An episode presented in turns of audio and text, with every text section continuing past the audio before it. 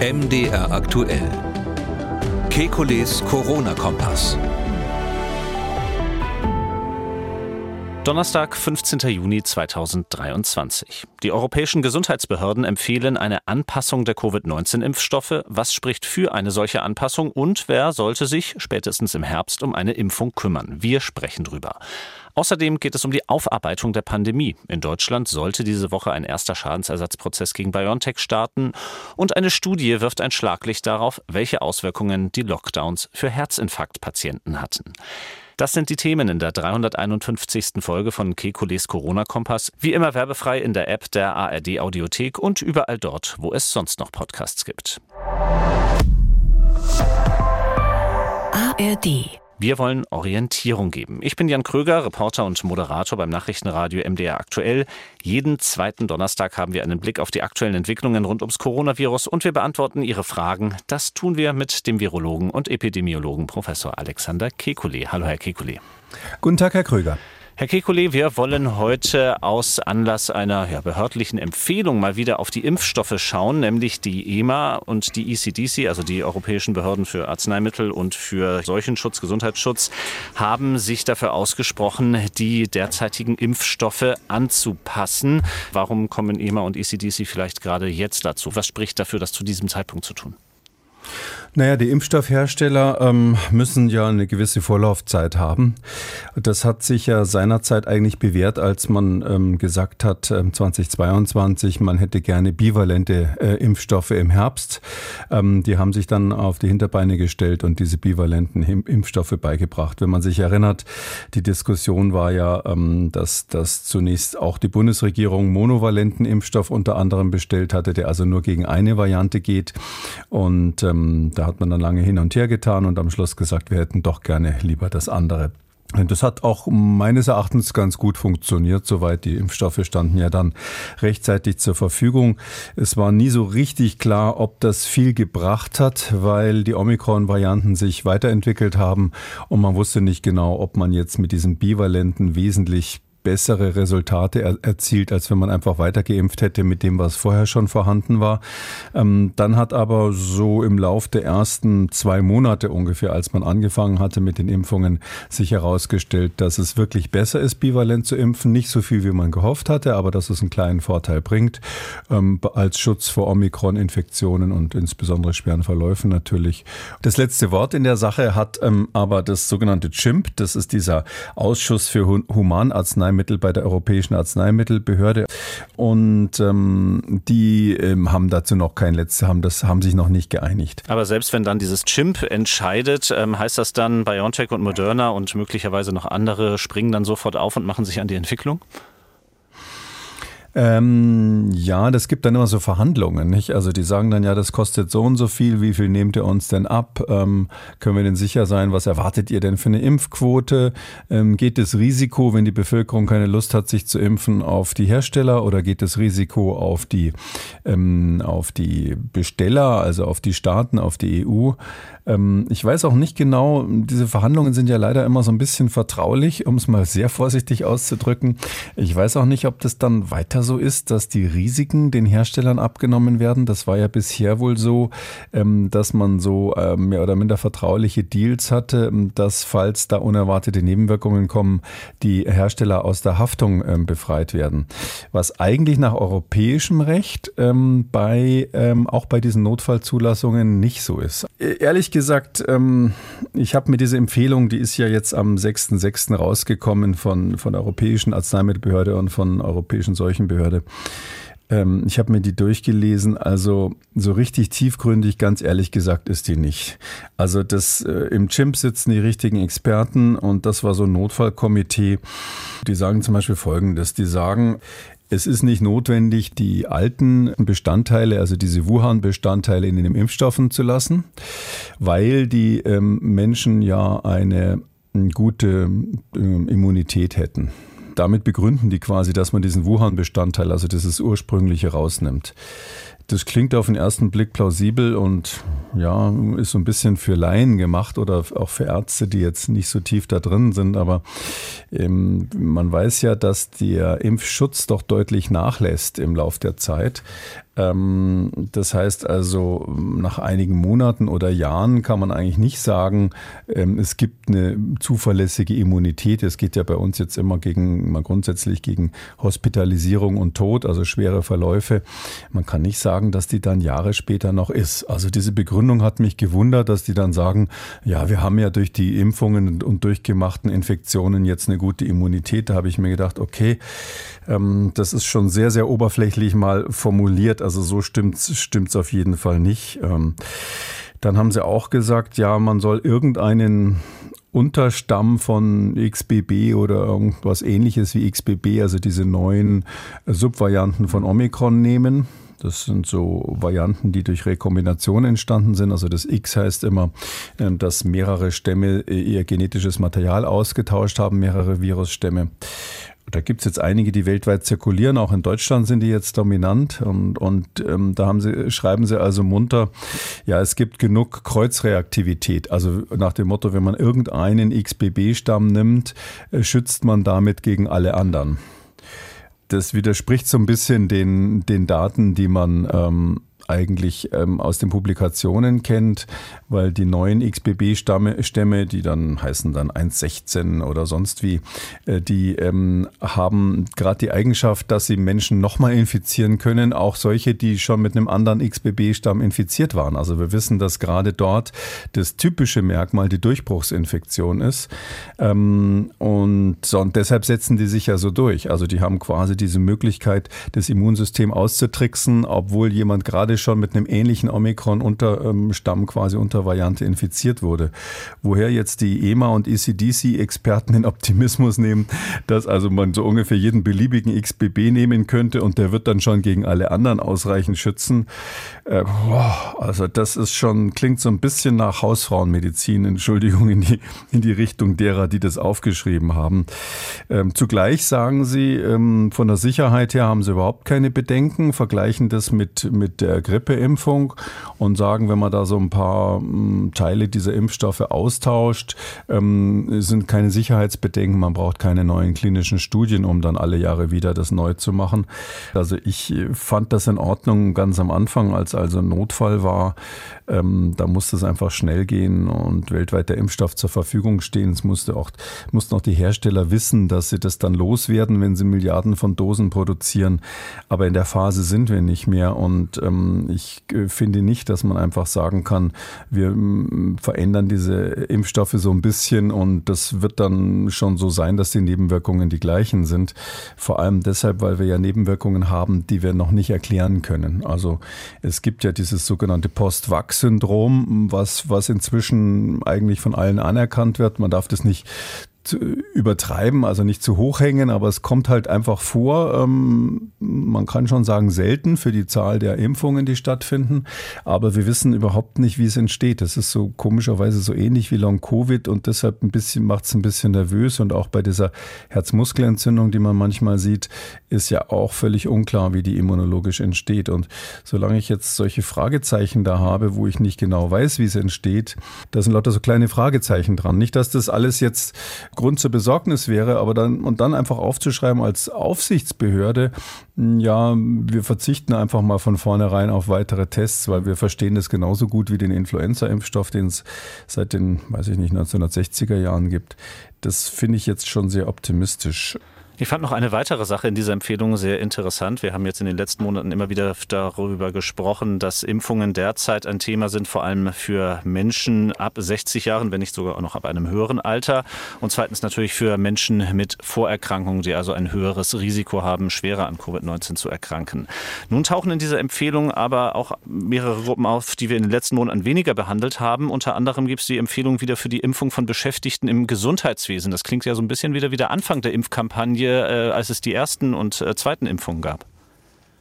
Ja, Sie begründen das diesmal ähm, mit ähm, zwei verschiedenen, mit zwei verschiedenen Zweigen, sage ich mal. Der eine ist irgendwie nachvollziehbar. Sie sagen ähm, aufgrund der Erfahrung des letzten Jahres vor allem, Ähm, sie wollen verhindern, dass es zu massiven Ausfällen vom Personal im Gesundheitswesen kommt. Nur ist es ja so, das meiste Personal, was bei uns ausgefallen ist durch Covid, war ja nicht schwerst krank. Das war ja nicht die Art von Infektion, die man verhindert, also diese schweren Verläufe, die man verhindert, sondern die hatten einfach nur ein bisschen Corona, wenn ich mal so sagen darf, und mussten aber zu Hause bleiben, weil sie eben im Krankenhaus arbeiten oder im Altersheim. Da können sie ja nicht äh, bloß, weil sie ein bisschen krank sind mit Covid, einfach zur Arbeit gehen und dann ähm, schwer kranke Patienten anstecken. Und das Zweite, was mich richtig gewundert hat, da ein weiterer Hinweis darauf, dass ich mir gedacht habe, Mensch, die kochen aber nur richtig, ähm, nur mit Wasser, ist, dass sie gesagt haben, der Zweck der Impfung, ich versuche das hier gerade direkt aus dem Englischen zu übersetzen, mhm. der Zweck der Impfung ähm, ist auch ähm, Schutz gegen neue Infektionen ähm, zu verleihen für diese ähm, Mitarbeiter im Gesundheitswesen. Schutz vor Infektionen, das ist ja genau das, was wir eigentlich inzwischen seit Jahren festgestellt haben, was nicht funktioniert. Also der Schutz vor Infektionen. Deshalb wollen wir ja Impfstoffe haben, die zum Beispiel auf der Schleimhaut appliziert werden, wie Nasenspray oder ähnliches, dass man mal den Schutz vor Infektionen hinkriegt.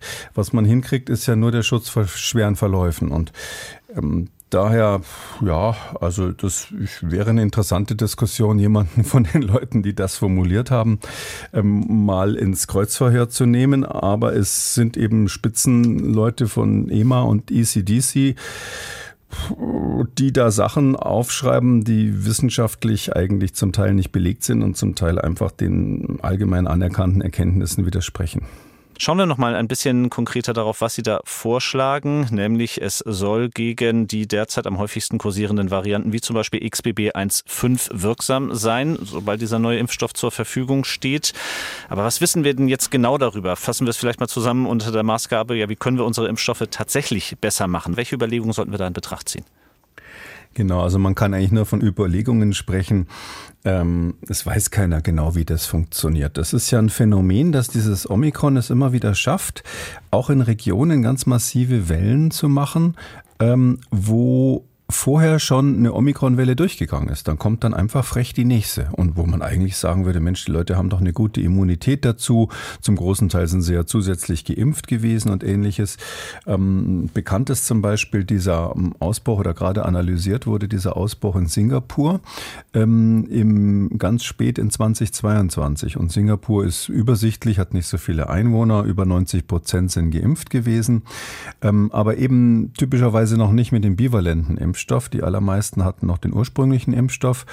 Und da ist im spät in 2022, also letztes Jahr, eine Subvariante von XBB durchgegangen, die wirklich zigtausend Fälle, über 45.000 Fälle gemacht hat, ähm, davon über 36.000 Fälle Erstinfektionen, die also nur geimpft waren und zum ersten Mal dann ähm, Covid bekommen haben.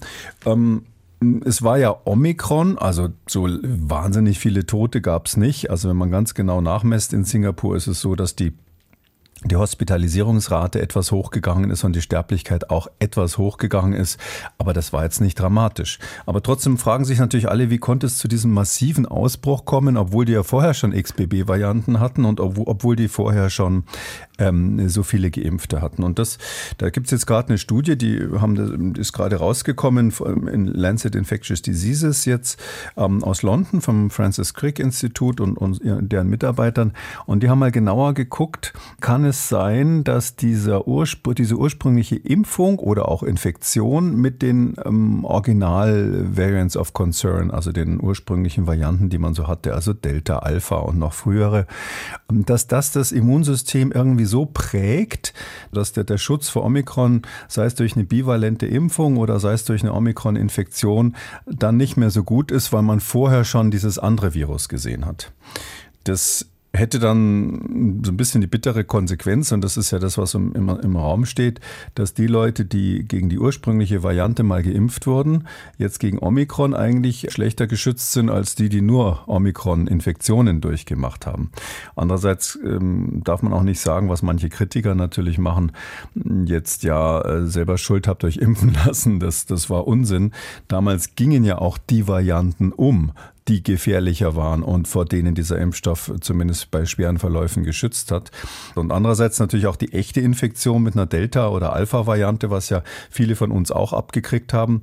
Ähm, die, für die gilt ja das Gleiche, dass man quasi eine immunologische Prägung hat. Und das interessante Phänomen ist eben, dass äh, jemand, der gegen die ursprüngliche Varianten geprägt wurde, also damit zum ersten Mal geimpft wurde oder zum ersten Mal einen Kontakt hatte durch eine Infektion, dass es dann Omikron schwerer hat, ähm, Antikörper zu produzieren. Oder andersrum gesagt, man hat eine Omikron-Infektion und hinterher kaum gegen Omikron-Subvarianten wirksame Antikörper.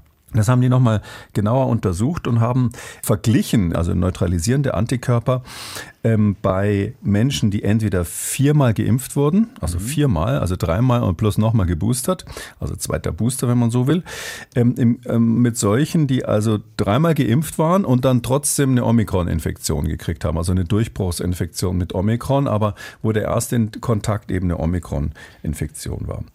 Und da haben sie festgestellt, dass bei dieser Gruppe, wenn man das miteinander vergleicht, eigentlich die neutralisierenden Antikörper ungefähr gleich sind. Also gibt es keinen großen Unterschied. Das heißt also, ob ich jetzt viermal geimpft wurde mit dem bivalenten Impfstoff in dem Fall oder dreimal geimpft und dann Omikron bekommen habe, das ist sozusagen als Schutz vor neuen Omikron-Varianten. Da haben sie dann diese XBB-Varianten, die jetzt auch in mhm. Deutschland zirkulieren, angeblich, haben sie sich da angeschaut und gesehen, dass da eigentlich kein großer, kein, kein so ein großer Unterschied ist.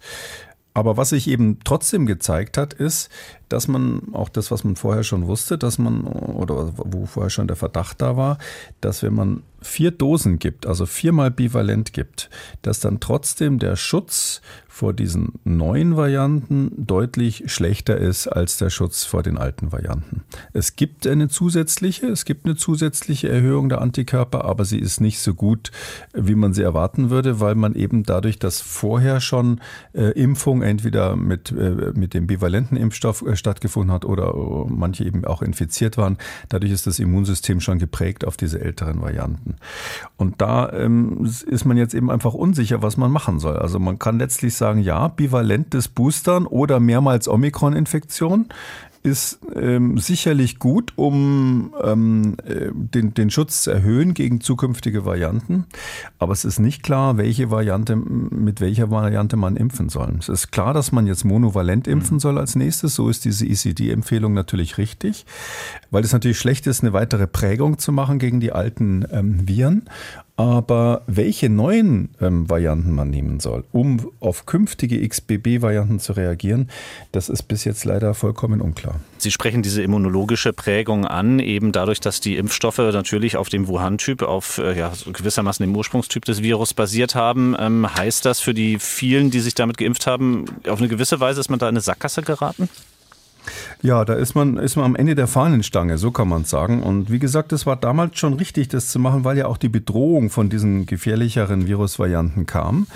Ähm, aber jetzt müssen wir uns eigentlich, müssen wir uns für den Herbst, und darum ist es eben nicht so easy, einfach zu sagen, wir haben da folgende Wunschliste, liebe Hersteller. Wir müssen uns für den Herbst wirklich überlegen, jetzt mal völlig abgesehen von diesen Nebenwirkungen, die ja, die ja selten sind, aber wir müssen uns überlegen, was können wir geben, um für künftige Omikron-Varianten und künftige XBB-Varianten so aufgestellt zu sein, dass man da den optimalen Schutz hat. Und wie können wir bei denen, die jetzt so eine immunologische Prägung nun mal schon haben, weil sie Kontakt hatten mit einem früheren ähm, ähm, Subtyp quasi oder einer früheren Variante von dem SARS-CoV-2 oder weil sie durch die Impfung, da gibt es ja eben auch sehr viele durch die Impfung eben, wenn Sie so wollen, diese Prägung haben auf die alten Typen. Was können wir machen, um diese immunologische Prägung, wenn ich mal so sagen darf, zu durchbrechen?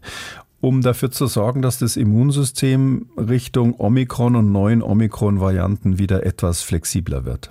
Genau diese Frage versucht eine Studie zu beantworten, die wir auch ähm, jetzt besprechen wollen. Eine Studie, die als Preprint vorliegt. Welchen Ansatz kann man daraus denn ablesen? Ja, das ist eine Studie aus Peking, von der Peking-Universität. Die sind ja inzwischen, muss man sagen, mm, in vieler Hinsicht technisch genauso gut wie westliche Einrichtungen. Ähm, ich weiß nicht, ob ich schon mal erwähnt habe, dass äh, China gerade ähm, tatsächlich ähm, die USA überholt hat bei den häufigsten Publikationen, also im Publikationsindex, der von Nature gelegentlich veröffentlicht wird, ist China jetzt weltweit die Nummer eins, auch bei den qualifizierten Arbeiten. Es ist nicht so, dass sie da nur schlechte Arbeiten zusammenzählen. Und da Peking-Universität, die haben eine ganz, wirklich längere, ganz interessante Studie gemacht, wo man vielleicht an der Stelle ein paar Details draus sagen kann. Ähm, die haben sich angeschaut, ähm, wie ist es eigentlich, wenn man geimpft hat äh, mit dem ursprünglichen Impfstoff, also gegen die Wuhan, den sogenannten Wuhan-Typ? Da meint man dann, äh, sagt, man sagt oft Wuhan-Typ, aber gemeint ist der, der in Norditalien letztlich die letzte Motiva Mutation bekommen ja. hat, also diese D614G-Variante. Da hat man eben gesehen, sowohl in Mäusen als auch in Menschen, die haben das mit Mäusen und mit Menschen untersucht. Und bei den Mäusen ist es relativ eindeutig, wenn man mit dem ursprünglichen Impfstoff impft, dann ist es so, dass man verhindert, dass dass eine Anpassung an, an neuere Omikron-Varianten stattfindet. Oder anders gesagt, bei solchen, die geimpft sind, wenn man dann hinterher eine Omikron-Infektion macht mit den Mäusen, dann kriegt man nur ganz wenig Antikörper gegen Omikron, aber Unmengen von Antikörpern gegen den ursprünglichen Impfstamm. Also dieses typische immunologische Prägung, was man eigentlich nicht haben will. Ähm, und dann haben sie aber bei den Mäusen was Interessantes beobachtet, nämlich wenn man jetzt nochmal gegen, also wartet vier Wochen und gibt nochmal eine Impfung gegen Omikron, irgendeine Subvariante von Omikron, Omikron. Also da haben sie BA1 genommen, BA5 oder auch XBB. Dann passiert Folgendes, dann merkt das Immunsystem scheinbar, hoppla, irgendwie bin ich da doch nicht so gut aufgestellt gegen das, was da kommt und wird jetzt plötzlich wieder flexibler und fängt jetzt an, Antikörper zu produzieren gegen die neue Omikron-Subvariante. Das heißt, mehrere Kontakte mit Omikron, ähm, nachdem man ursprünglich mal die, wenn Sie so wollen, falsche Prägung hatte, mhm veranlassen das Immunsystem bei Mäusen zum Glück eben dazu, dann zu lernen und zu sagen, nee, da muss ich umstellen und andere neutralisierende Antikörper herzustellen. Und das Gleiche haben sie dich dann nochmal angeschaut, wie das ist eigentlich dann bei, bei Menschen, haben sie bei Menschen äh, geguckt, ähm, wie ist es da bei solchen, die also wiederholte Omikron-Infektionen hatten. Sowas ähm, gibt es eben in China, China, leider auch inzwischen. Ähm, und da haben sie eben festgestellt, dass diese äh, wiederholten Omikron-Infektionen dazu führen, dass mit jeder weiteren Infektion der Anteil der Antikörper, die dabei gebildet wird, die gegen Omikron, also gegen die neuen Varianten dann sind, höher wird äh, im Vergleich zu den Antikörpern gegen die ursprünglichen Wuhan-Typen, ähm, gegen die in China natürlich auch ähm, geimpft wurde. Sodass sie sagen, jawohl, man kann das durchbrechen, indem man immer wieder mit einem gewissen Abstand mehrere Omikron-Booster nacheinander macht. Interessanterweise ist es auch hier so gewesen, dieses, dieses Durchbrechen der Prägung ist deutlich besser gewesen, zumindest bei den Mäusen, wenn man eine Infektion hat im Vergleich mhm. zu einer Impfung. Also es ist so, dass die Infektion es besser schafft, sozusagen ein breiteres, breitere Immunantwort gegen neue Omikron-Varianten dann hervorzurufen. Und Sie haben auch verglichen, in China gibt es ja eigentlich diese RNA-Impfstoffe, haben die ja gar nicht in China. Die haben dieses Corona-Weg, diesen chinesischen Impfstoff, der ein Totimpfstoff ist aus, aus dem Gesamtviruspartikel, der schwächer immunogen ist, also schwächer immunisierend ist als die RNA-Impfstoffe. Und mit denen haben Sie es gezeigt und dann aber zum Vergleich auch mal mRNA-Impfung verwendet. Sie haben nicht dazu geschrieben, ob das jetzt von BioNTech oder von Moderna war oder, oder irgendwas, was Sie selber fabriziert haben. Ich kann mir vorstellen, dass das politische Gründe Gründe hat, dass sie nicht genau draufgeschrieben haben, was sie da verwendet haben. Aber es ist so, sie haben mit einem RNA-Impfstoff das verglichen und festgestellt, dass dieses, diese immunologische Prägung, wenn man so will, gegen den falschen Typ bei den RNA-Impfstoffen stärker ist als bei den chinesischen ähm, Coronavac-Impfstoffen. Ähm, das ist eigentlich zu erwarten gewesen, weil Coronavac ja insgesamt wesentlich schwächer immunisiert. Das hat auch eine schwächere Reaktogenität, also die, die, die lokale Reaktion an der Impfstichstelle ist ähm, ähm, schwächer als bei den RNA-Impfstoffen. Das war ja gewünscht, dass diese RNA-Impfstoffe so eine sehr starke Immunisierung machen, weil es ja eine Notfallmaßnahme war. Und deshalb ist auch klar, dass man oder was erwarten, dass man mit denen eine stärkere immunologische Prägung kriegt für den äh, Subtyp von SARS-CoV-2, mit dem man halt zu dem Zeitpunkt geimpft hat. Und das war eben der ursprüngliche Typ. Ähm, sodass nicht ganz klar ist, ob das jetzt ähm, so einfach übertragbar ist, ähm, auch auf diejenigen, die mit mRNA-Impfstoffen geimpft waren. Aber höchstwahrscheinlich ist es so, mehrere Kontakte mit, dem, äh, mit einer Omikron-Subvariante, also XBB, was jetzt in Deutschland auch zirkuliert, XBB-Subtypen, äh, können diese immunologische Prägung, die man hat durch die alten Impfungen oder durch die alten Infektionen irgendwann mal durchbrechen. Und das gilt sowohl für weitere Infektionen als auch natürlich für äh, mehrere Impfungen. Also ob man dann zweimal impft oder zweimal krank wird mit Omikron, spielt keine Rolle. Das Immunsystem lernt zum Glück dann nochmal dazu. Um dieses Thema der Entwicklung der Impfstoffe abzuschließen, wer sollte besonders jetzt darauf achten, welche Impfstoffe ab Herbst zur Verfügung stehen und sich dann eben auch wieder impfen lassen? Es werden ab Herbst, äh, das ist ziemlich sicher, irgendwelche Omikron-Subvarianten-Impfstoffe, wahrscheinlich XBB angepasst zur Verfügung stehen. Man kann ganz simpel sagen, jemand, der kürzlich eine Infektion hatte. Das sind ja nur noch, äh, in Deutschland kriegt man ja nur noch Omikron. Ich weiß nicht, ob es irgendwo auf der Welt noch die alten, alten ähm, Varianten überhaupt gibt ähm, der muss eigentlich nicht zur Impfung, wenn man gerade eine Infektion hat in den letzten Monaten. Ähm, alle die, die ähm, in den letzten vier bis sechs Monaten keine Infektion hatten und ein besonders hohes Risiko haben im Falle einer Erkrankung, so dass man auch bei Omikron sagen würde, Mensch, ich äh, will das eigentlich vermeiden, weil ich habe so schwere Grunderkrankungen, dass ich dann vielleicht ins Krankenhaus auf die Intensivstation muss. Ist ja heutzutage sehr selten, aber könnte noch vorkommen. Ähm, der sollte sich dann impfen lassen mit diesen neu angepassten Impfstoffen. Und ob die dann wirklich gut wirken gegen die Variante, die dann im Herbst vielleicht zirkuliert, bis dahin wissen wir ja gar nicht. Ähm, das ist eine große Frage. Und ähm, da teile ich überhaupt nicht den Optimismus von ECDC. Die haben ja dann auch dann, also diese Europäische Seuchenschutzbehörde, die haben ja dann munter da reingeschrieben, in Zukunft machen wir das so ähnlich wie bei der Grippe. Jedes Jahr im April gibt es eine Empfehlung für das, was im Herbst geimpft werden soll. Also mm, das geht schon mal so los, dass diese Saisonalität der Grippe ja bei dem SARS-CoV-2 noch gar nicht vorhanden ist. Es gibt überall auf der Welt Sommerwellen und ähm, wie die da so blauäugig schreiben können, wir machen das in Zukunft wie bei der Grippe. Wir empfehlen im April, was im Herbst geimpft werden soll. Ähm, das äh, halte ich für völlig utopisch und auch für diesen Herbst wissen wir nicht genau, was kommt. Und wenn man Glück hat, wird es eben so sein, dass die Hersteller äh, eine XBB-Variante ausgesucht haben. Man kann auch da so ein bisschen kluges Raten machen, also man kann ein bisschen Simulation machen, ähm, dass man sagt, okay, wenn wir das und das impfen, ist die Wahrscheinlichkeit hoch, dass wir irgendwie eine Kreuzimmunität kriegen. Und wenn, wenn die das gut machen und ein bisschen Glück haben, dann hat man einen guten Schutz, auch wenn es nicht vielleicht genau ähm, die gleiche Subvariante ist. Für die Hersteller von Impfstoffen geht es aber derzeit nicht nur um die unmittelbare Zukunft, sondern zumindest in Deutschland auch um die Vergangenheit der Impfkampagne. In dieser Woche sollte in Hamburg eine erste Zivilklage gegen den Impfstoffhersteller BioNTech starten. Es ging um Schadenersatz wegen eines Impfschadens. Am Ende wurde der Prozess erst einmal vertagt aufgrund eines Befangenheitsantrags der Klägerin. Dennoch sind äh, weitere Verfahren zumindest eingereicht an deutschen Gerichten. Ähm, und äh, worum es dabei geht, das haben Sie vorhin schon in einer Antwort angedeutet und das haben wir bei MDR aktuell auch mit einem Anwalt besprochen, der solche Klagen eingereicht hat. Nicht die in Hamburg, aber äh, eben an anderen Stellen. Ein Wiesbadener Anwalt namens Joachim Cäsar Preller und der hat die Schwierigkeit dieser Verfahren so erläutert. Dafür ist zuständig das Arzneimittelgesetz und das bürgerliche Gesetzbuch. In beiden Rechtsordnungen gibt es äh, Schadenersatzansprüche, äh, die auch relativ klar geregelt sind. Allerdings muss ich gleich dazu sagen, beim Arzneimittelgesetz gab es für die Impfstoffe eine Verschärfung.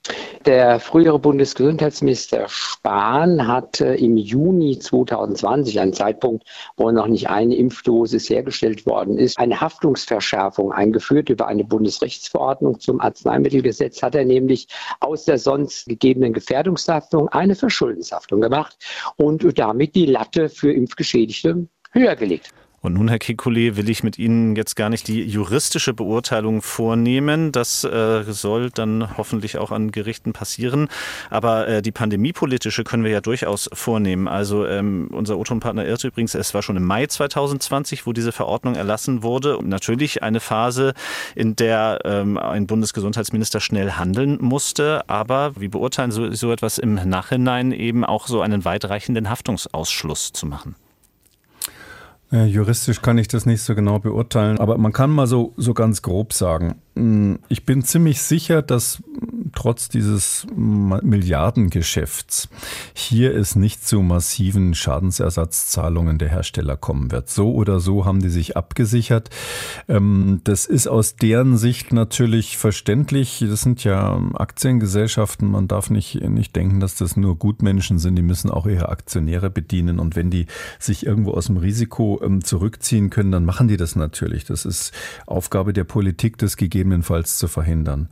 Und ich würde sagen, wichtig ist vor allem, dass man in die Zukunft denkt und eben da jetzt die Latte wieder hochhängt, wie wir das sonst auch gewohnt sind und wirklich dafür sorgt, dass die ähm, das komplette Zulassungsprogramm abliefern müssen, dass alle Sicherheitskontrollen gemacht sind und dass sie natürlich dann, ich nehme an, dass das dann für die Zukunft auch sowieso so sein wird, ich sage es nur nochmal, wirklich voll in der Haftung stehen, wie das sonst eben der Fall ist. Ähm, das andere ist die Frage, ähm, wie können die Impfgeschädigten, und da gibt's ja, ist ja inzwischen relativ klar, dass es auch so eine Art Post-Vax-Syndrom gibt, wie können Impfgeschädigte ähm, da ähm, zu ihren Schadensersatz kommen? Ähm, ich meine, da gibt's sowieso eine eigene Regelung, dass da eben der Staat dann dafür aufkommt, nicht die Hersteller, sondern der Staat. Ähm, das ist, sind ja nicht so wahnsinnig viele Fälle und das sind jetzt nicht so gruselig hohe Summen. Ich glaube, diese Anwälte, die ja da sehr engagiert sind, von denen Sie gesprochen haben, die haben zusammen vielleicht 300, 400 Fälle in der Größenordnung ist das. Werden vielleicht noch ein paar mehr werden, aber es ist letztlich nichts, was jetzt den Steuerzahler arm macht. Und da bin ich eigentlich der Meinung, da sollte man schnell und unkompliziert diesen Leuten helfen. Das Problem ist ja vielmehr, ähm, dass man bei der Feststellung solcher Impfnebenwirkungen eigentlich ähm, nicht sehr konsequent ist, weil schon, schon der Arzt, der geimpft hat, wenn der dann hinterher zugeben muss, dass es eine Nebenwirkung gab, obwohl die Aufklärung häufig ja nur sehr schnell erfolgt ist. Es gab ja Impfungen sozusagen im Vorübergehen in irgendwelchen Turnhallen und ähnlichem, ähm, wo man eigentlich relativ wenig Aufklärung über Nebenwirkungen gemacht hat, was dann wiederum so ein Schadensersatzprozess bei Gericht relativ vereinfacht für die Kläger, weil, weil mangelnde Aufklärung immer sowas ist, was die Richter gar nicht gerne hören. Ähm, so dass man also eigentlich könnte man relativ schnell da zu einem Schadensersatz kommen. Aber ähm, die, der Reflex ist doch immer, dass man sich ganz massiv an solchen Stellen wehrt. Das kennen wir auch in anderen Bereichen der Medizin. Ich bin da wirklich unglücklich drüber, mm, wenn Sie, wenn Sie einen ärztlichen Kunstfehler haben. Ja, manchmal machen Ärzte einfach Fehler. Dann ist ja der Arzt versichert. Und dann haben Sie, weiß jeder der Beteiligten, der Arzt hat halt mal einen schlechten Tag gehabt und bei der Operation irgendwas falsch gemacht. Der darf das ja gar nicht zugeben, sonst verliert er seinen Versicherungsschutz. Und die Versicherung schickt dann diese super scharfen Spezialanwälte vor Gericht und da muss man dann kämpfen für die offensichtlichsten Sachen, damit man irgendwie einen Euro Schadensersatz bekommt. Auch wenn der Arzt, der es gemacht hat, eigentlich weiß, dass er sich, dass er einen Fehler gemacht hat, weil die Versicherungen mit den Ärzten Verträge machen, dass sie in solchen Fällen den Mund zu halten haben, weil man versucht, das Optimale rauszuholen, ob das moralisch ist oder nicht. Und wenn man diese Szene kennt, wo sich also viele medizinische Fachanwälte eine goldene Nase verdienen, ähm, dann muss man sagen, wundert es natürlich nicht, dass bei den Impfnebenwirkungen genauso vorgegangen wird, statt da großzügig zu sagen, okay, ähm, wenn der eine eine Myokarditis hat oder Herzmuskelentzündung oder sowas, ist doch relativ klar, dass das assoziiert ist. Nee, da muss dann geprüft werden, ob es auch andere Gründe gehabt haben konnte und so weiter und so weiter bis zur Frage der Aufklärung. Wenn es eine Nebenwirkung ist, die bei der Aufklärung mit erwähnt wurde oder die dem Patienten vorher bekannt war, ähm, dann ist es auch etwas schwieriger, Schadensersatz zu bekommen. Und ähm, das finde ich, sollte man vereinfachen, weil das ja eine staatlich gewollte Sache war, dass die Leute sich impfen. Es wurden ja zum Teil die Nicht-Impfer ähm, richtig ähm, diffamiert, anders kann man das nicht sagen. Und deshalb sollte man jetzt, wenn es Nebenwirkungen gibt, da ähm, zu einer schnellen Kompensation kommen. Das geschieht ja auch durchaus. Auf Bundesländerebene ist das. Man kann Anträge stellen und die Landesverwaltungsämter müssen das machen. Wünschen Sie sich da auch politischen größeren Aufschlag, wenn ich Sie richtig verstehe? Ähm, ich glaube, das kann ich jetzt nicht beurteilen, ob man da jetzt mehr, ob, ob man mehr machen muss. Ich weiß nur von Einzelfällen, dass es manchmal wirklich sehr, sehr lange dauert und dass zum Teil auch bis vor kurzem zumindest bei Ärzten so die Denke äh, war, was nicht sein darf, das nicht sein kann. Ähm, und das heißt, man hat ähm, doch sehr lange gezögert, bevor man gesagt hat, es gibt halt einfach diese Nebenwirkungen manchmal. Wo wir gerade bei Aufarbeitungen sind oder auch bei Rückblicken, möchte ich die Gelegenheit nutzen und auf einen Podcast verweisen, der heißt Heute minus 100, ein RBB-Podcast. Harald Asel und Matthias Schirmer gehen dort jeden Monat auf Zeitreise in das Berlin vor genau 100 Jahren. Und was sie entdecken, klingt oft vertraut. Inflation, Kriegsangst, Probleme etwa mit dem Verkehr in der Stadt oder auch mit Tourismus. Heute minus 100 sucht das Heute im Gestern und liefert auch Antworten auf konkrete Dinge. Zum Beispiel, wie bezahlt man eigentlich an einem öffentlichen Münztelefon während einer Hyperinflation? Den Podcast gibt's in der ARD Audiothek und überall, wo es Podcasts gibt. Herr Kekulé, nach diesem Verweis schauen wir wieder auf unsere Aufarbeitung, beschäftigen uns also mit einer Pandemie, die 2019-20 begonnen hat. Ähm, wenn wir da jetzt ganz allgemein mal drauf blicken, dieses Hinterfragen, äh, machen Sie das auch bei sich selber? Ich fange jetzt mal ganz am Anfang an. Sie haben ja selbst auch den Lockdown gefordert. Hier in den ersten Folgen unseres Podcasts von Corona-Ferien haben Sie damals gesprochen. Wie blicken Sie persönlich darauf zurück? Ähm, also aus meiner Sicht ist es so, dass dieser erste Lockdown absolut unvermeidlich geworden war, weil man vorher nichts gemacht hatte. Man hatte keine Einreisekontrollen gemacht, man hatte große Fußballspiele und ähnliches äh, weiterlaufen lassen, bis halt die Fallzahlen so dramatisch hoch waren in Europa und nicht nur in Deutschland, ähm, dass man diesen ersten Lockdown gebraucht hat, äh, als Wellenbrecher, wie man das dann zwei Jahre später ähm, mal genannt hat in einer anderen Situation. Dass man da viele Wochen gewartet hat, bevor es dann passiert ist, war auch sicher sicherlich schlecht. Ganz, wenn man das sofort gemacht hätte, hätte man vielleicht mit zwei Wochen ähm, Lockdown, ähm, wäre man damit durchgekommen und, und, so wurde es dann länger und länger. Ähm, aber ähm, das ist natürlich die Sicht dessen, wie soll ich sagen, der das damals empfohlen hat. Fragen Sie irgendeinen Virologen, ähm, wie der seine eigenen Maßnahmen von damals beurteilt, die werden natürlich immer sagen, ja, also eigentlich fand ich das ganz gut, was sich da im Laufe der Zeit immer so gesagt hat. Äh, Sie dürfen nicht den Betroffenen selber fragen.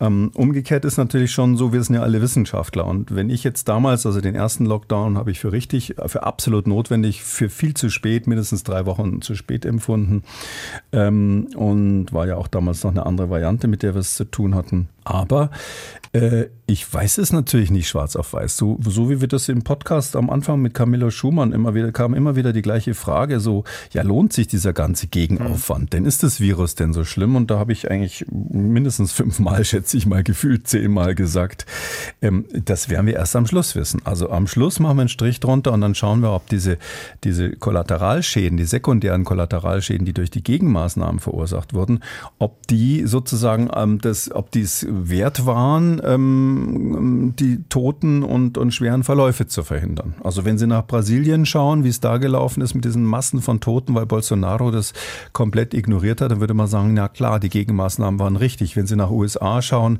die bis heute eine der schlechtesten Corona-Bilanzen weltweit haben, als ähm, medizinisch sehr weit entwickeltes Land, zumindest wissenschaftlich weit entwickeltes Land, dann kann man sagen, jawohl, das war ein Fehler, dass Donald Trump das ignoriert hat. Und am Anfang im Vereinigten Königreich äh, mit, mit Boris Johnson war es ja im Grunde genommen auch ein, ein Riesenproblem. Aber ähm, andere Länder sind mit äh, milderen Maßnahmen, Schweden ist ja da bekannt für, irgendwie auch gut durchgekommen. Und wenn man dann am Schluss einen Strich drunter macht, sieht man gar nicht so einen großen Unterschied zu Deutschland. Manche sagen sogar, äh, dass einige dieser Länder bessere Zahlen haben. Und da kann ich fast für alle meine Kollegen sprechen, die in dieser Zeit immer mal wieder beraten haben. Äh, wir wollen natürlich schon wissen, ob wir richtig gelegen haben. Also ich hole mir, ich selber sag mal, ich hole mir gerne eine Ohrfeige ab, wenn irgendeiner nachweist, ähm, dass äh, deine Empfehlung damals mit dem Lockdown war einfach Mist. Das hätte man nicht machen dürfen sollen. Ähm, das ist wie dieses Bild, wenn Sie als Polizist in der Nacht in einer dusteren Ecke jemanden begegnen, der, der, eine, der eine Revolver auf Sie richtet, dann müssen Sie halt reagieren. Und die Gefahr sah einfach so aus, als müsste man reagieren. Bis heute sieht es immer noch so aus. Ich habe Brasilien als Beispiel mhm. genannt. Ähm, aber so, kann natürlich sein, dass dann die äh, Untersuchung ergibt, der, den sie da erschossen haben, war ein Kind mit einer Wasserpistole, haben sie im Dunkeln nicht richtig gesehen. Äh, ganz dumm für denjenigen, der dann geschossen hat, aber trotzdem war die Einschätzung in der Situation halt unvermeidlich möglicherweise. Und ich wüsste aber trotzdem gerne, ob da eine Wasserpistole war oder ob es ernst war oder andersrum gesehen, ob diese nicht pharmakologischen Maßnahmen, zumindest ganz am Anfang, also später, das war ja Unsinn mit den wiederholten Lockdowns und Schulschließungen, das ist ja bekannt, dass es da Alternativkonzepte Konzepte gab. Aber am Anfang ähm, hätte ich gerne mal eine Analyse, einen Strich drunter und eine Aufarbeitung. Und das macht man ja leider nicht aus politischen Gründen. Darum bin ich da nicht glücklich drüber. Weil ich, ich nicht wüsste, wissen Sie, bei der nächsten Pandemie bin ich dann vielleicht im Ruhestand. Aber irgendwelche anderen Leute müssen ja dann begründen, warum sie dies und das empfehlen. Und wenn man diese hier nicht richtig ausgewertet hat, dann wird es wahnsinnig schwierig, die Leute zu einem gemeinschaftlichen Verständnis der Gefahr ähm, letztlich zu bringen. Ähm, sie sprechen es ja an. Im Moment sind wir auch in diesem Podcast dabei, immer mal wieder so Puzzleteile zusammenzutragen, was so die Bilanz der Maßnahmen angeht. Ähm, besonders kritisch fand ich natürlich immer, wenn ein, wenn Maßnahmen, die aus gesundheitlichen Gründen erlassen worden sind, eventuell dann ja doch Auswirkungen haben auf die Gesundheit anderer. Und in diese Kerbe schlägt ähm, auch eine Studie, die kürzlich vorgelegt worden ist, eine Analyse äh, mit Daten zu Herzinfarktpatienten in zwei Ländern, in Großbritannien und Spanien. Und äh, die Analyse, die trifft die Aussage aufgrund der Tatsache, dass eben in den Lockdowns die medizinische Versorgung für diese Patienten so viel schlechter gewesen ist, muss man davon ausgehen, dass die eineinhalb bis zwei Jahre weniger zu leben haben am Ende. Ja, das ist eine ähm, richtig äh, brutale, äh, brutales Ergebnis. Nur ein ganz kleines Detail, wenn Sie so wollen, ein kleines Puzzlesteinchen eben in diesem riesen, in diesem riesen komplexen, in diesem komplexen System. Aber das ist die Europäische Gesellschaft für Kardiologie gewesen, die das ausgewertet hat. Also jetzt nicht irgendwelche Impfkritiker oder sowas. Und die haben eben, wie Sie es richtig gesagt haben, die haben gesagt, dass relativ klar ist, dass also Herzinfarktpatienten da, dass die ein Problem haben. Also das war ja klar, dass dann Leute weniger ins Krankenhaus gehen. Und so ähnliche Studien werden jetzt kommen, mit denen die Krebstherapie ähm, zu spät bekommen haben. Und äh, verschiedene andere Dinge, bis, bis hin zu den Problemen, die wir natürlich ähm, aus der Psychologie kennen, die ähm, zum Teil zumindest gemessene Zunahme der Selbstmordrate und ähnliches, Probleme, die die Schüler haben natürlich auch.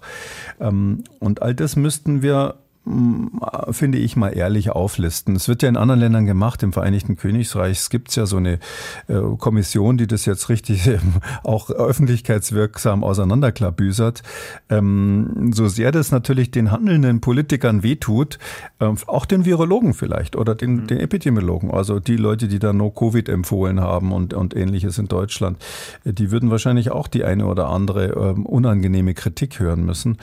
Aber ähm, ich finde, so ein Läuterungsprozess ist, ähm, wäre eigentlich ganz sinnvoll. Und äh, weil wir eben, wir haben zwei Waagschalen.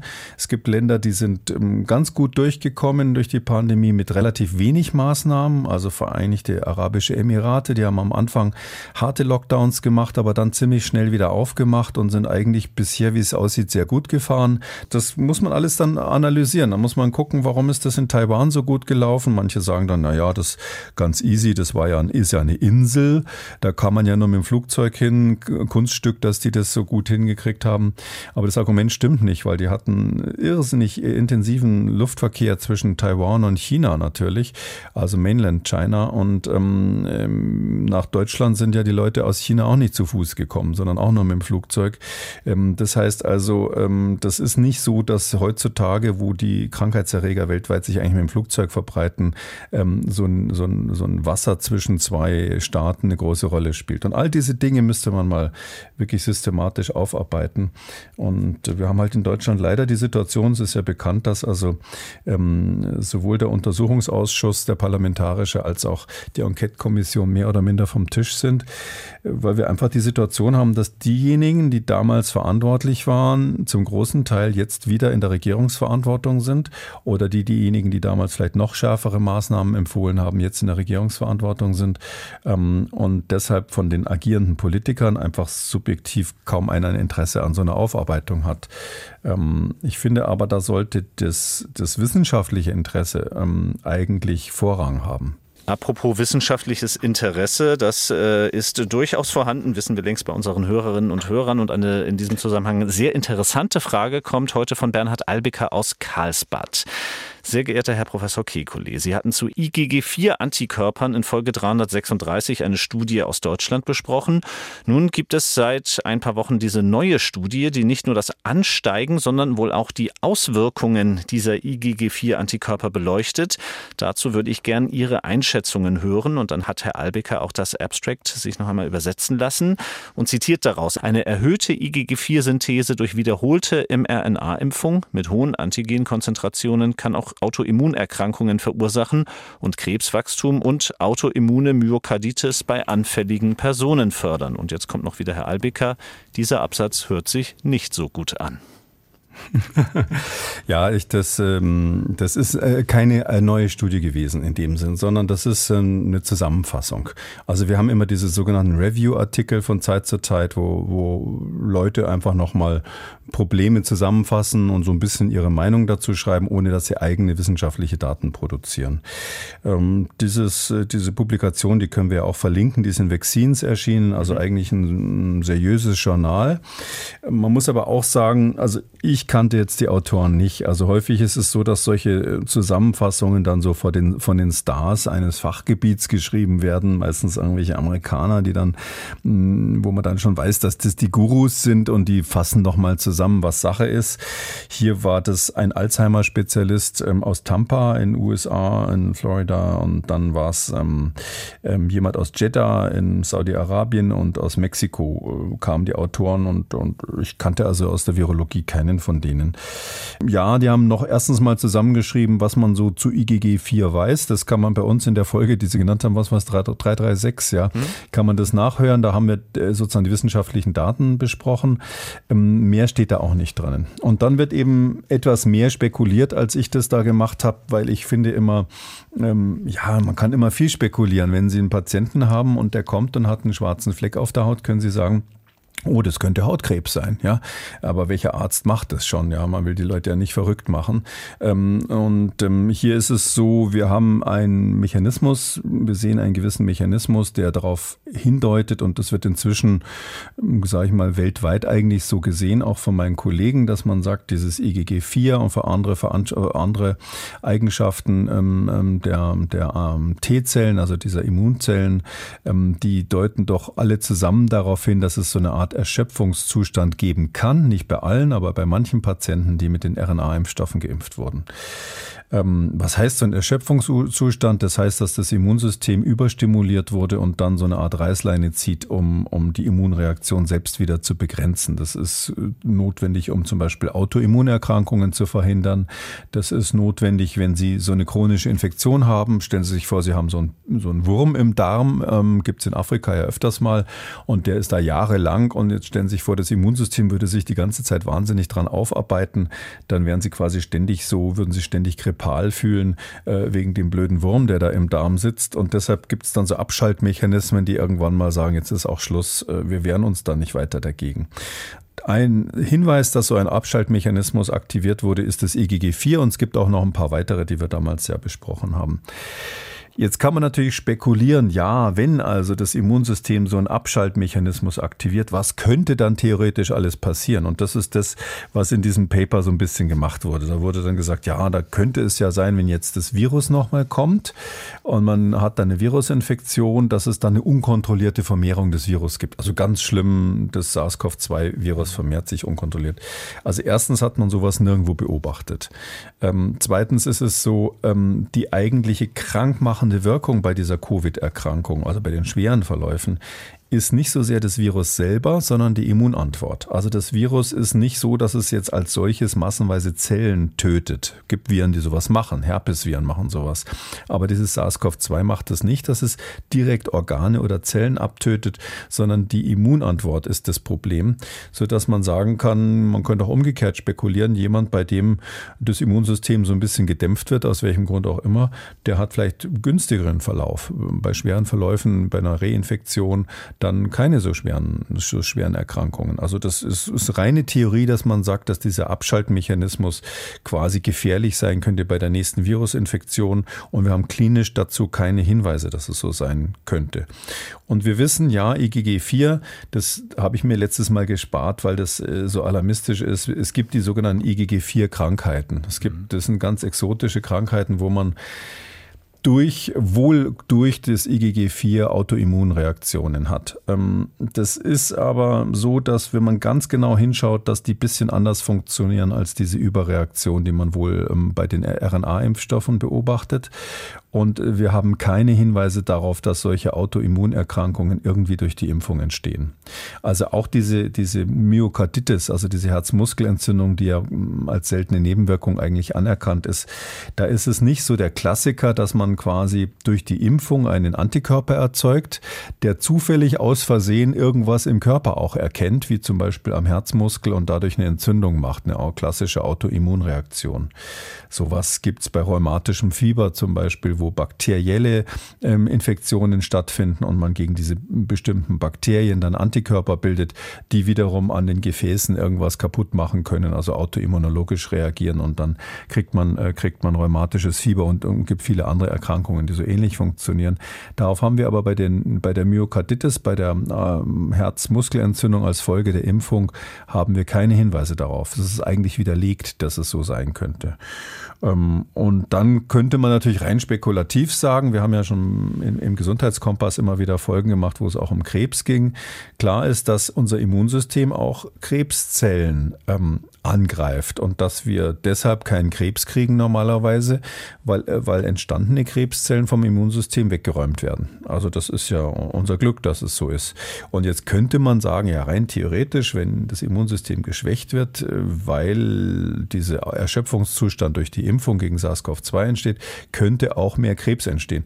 Das schreiben die halt dann da äh, sportlich in dieses, in dieses Review rein.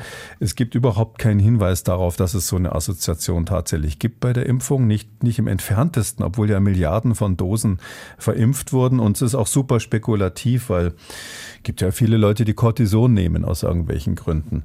Das unterdrückt ja auch das Immunsystem und die kriegen ja auch nicht alle Krebs deswegen. Also daher ist, ist es schon sehr, sehr spekulativ und ich verstehe, dass unser Hörer da nervös geworden ist und ich würde mal sagen, vergessen Sie dieses Paper.